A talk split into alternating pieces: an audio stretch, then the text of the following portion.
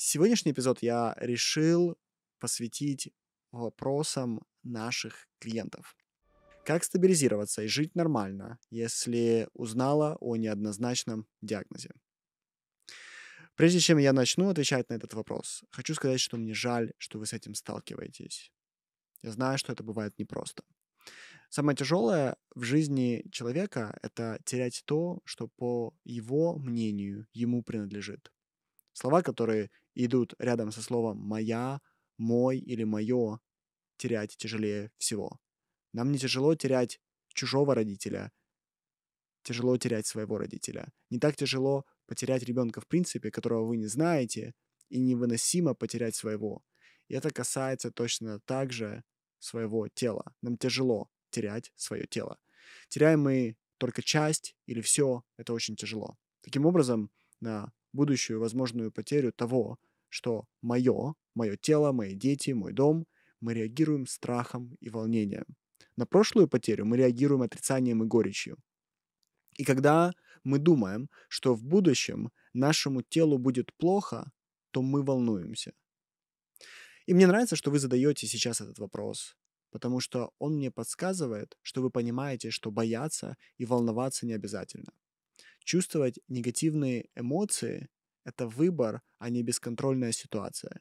Если вы не хотите проводить свой каждый день в волнении и смятении, у вас есть всего три опции. Первая опция – это понять, что никто не знает, что будет в будущем, и поэтому лучше сфокусироваться на том, что важно сейчас.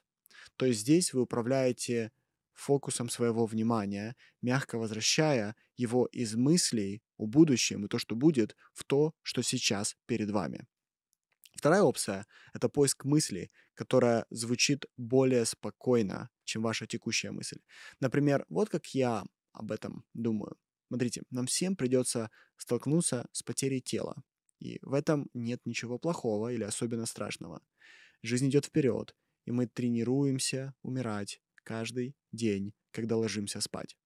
Смерть похожа на сон. Иногда мы боимся не самой смерти, а боли, через которую нам нужно будет пройти, или неудобств, которые эта боль может вызвать. И я один из тех счастливых людей, которые хорошо знакомы с болью. И вот что я вам скажу. Сильная боль нас отключает. Мы ее не чувствуем, потому что она отключила нас. А если мы не отключились, то боль можно чувствовать в теле и продолжать с ней жить дальше. Третья опция – это общее недоверие своим мыслям. Ваш мозг будет вас думать, нравится вам это или не нравится. Но вам не обязательно доверять тому, что думает ваш мозг. В следующий раз, когда появятся мысли о диагнозе, вы можете себе сказать «мой мозг думает мысли страшилки» и дальше заниматься своими делами, не доверяя тому, что думает ваш мозг. Окей, следующий вопрос. Что делать, если муж не хочет секса?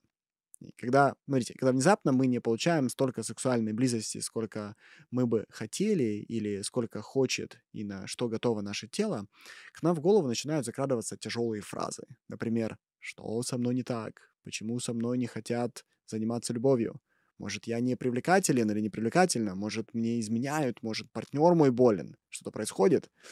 И некоторые из этих мыслей полезны, потому что, например, еще никому не стало хуже от тренировок в тренажерном зале, от подтянутого зада, освобождения от жировых отложений или от косметических процедур. Как мужчине, так и женщине. Никому еще от этого не стало хуже. Но причина вряд ли именно в этом. Тем не менее, это все равно полезно. да, теперь давайте просто кратко обсудим, почему партнеры могут не инициировать секс или отказываться от него. Это может быть по двум основным причинам. Да? Это может быть из-за того, что есть вещи, которые снижают сексуальный драйв от стресса и усталости до медикаментов и болезней, либо это отсутствие наслаждения от процесса в силу психологических блоков или особенностей тела. Да? И сюда попадают как эмоциональные травмы, так и волнение, которое мешает в самом процессе. Но вот что интересно. Это все не важно. Почему? Не важно. Каждый раз, когда ко мне приходят с таким вопросом, я знаю, что есть более серьезная проблема в отношениях, чем отсутствие секса. С сексом все просто. Если очень нужно, можно найти быструю альтернативу. А вот с близостью намного сложнее. Особенно женщины, когда говорят, что нужен секс, подразумевают на самом деле интимность и близость. И вот что нужно понимать. Если вы задаете этот вопрос мне, это означает, что вы не можете тепло и близко обсудить это со своим партнером. Например, вы пытаетесь об этом заговорить, а ваш партнер закрывается или просто отмахивает вас, да, или смахивает вас с плеча. Или вы даже не пытаетесь заговорить об этом. И это означает, что вашим отношениям и каждому из вас предстоит вырасти дальше. Предстоит больше ос- осознаться как по отдельности, так и внутри в союзе. Окей. Okay. Третий вопрос. Как понять, что не находится в зоне моего контроля и перестать по этому поводу беспокоиться? Я читаю просто вопросы как, как, как цитату. Я думаю, что тут на самом деле другой вопрос. Что находится в зоне контроля, так понятно. Это только ваши действия. Вы больше ни за что не отвечаете, кроме себя и своих действий. Ваша проблема в том, что вы просто не хотите в это поверить. Вы не можете действовать и отпустить при этом результат. Вам обязательно нести ответственность за результат тоже. И я дам вам подсказку. В физике есть квантовые модели, есть предсказуемые модели. В предсказуемых моделях, как, таких как теория относительности, мы можем все посчитать. Есть причина и есть следствие. В квантовых это очень сложно, потому что существуют так называемые квантовые скачки, и мы не знаем, где что окажется и когда. Так вот, когда вы пытаетесь отвечать за все вокруг, вы думаете, что у всего есть причина и следствие. Причина и следствие есть лишь у небольшого количества вещей в нашем мире. Все остальное абсолютно непредсказуемо. И чем быстрее вы это поймете, тем легче вам будет жить.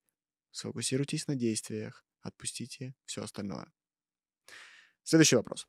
Как планировать важные шаги, если чувствуешь себя небезопасно? Например, хочется ребенка, но нет подушки безопасности. Что я буду делать, если что-то пойдет не так? Как всегда, начнем немного с теории.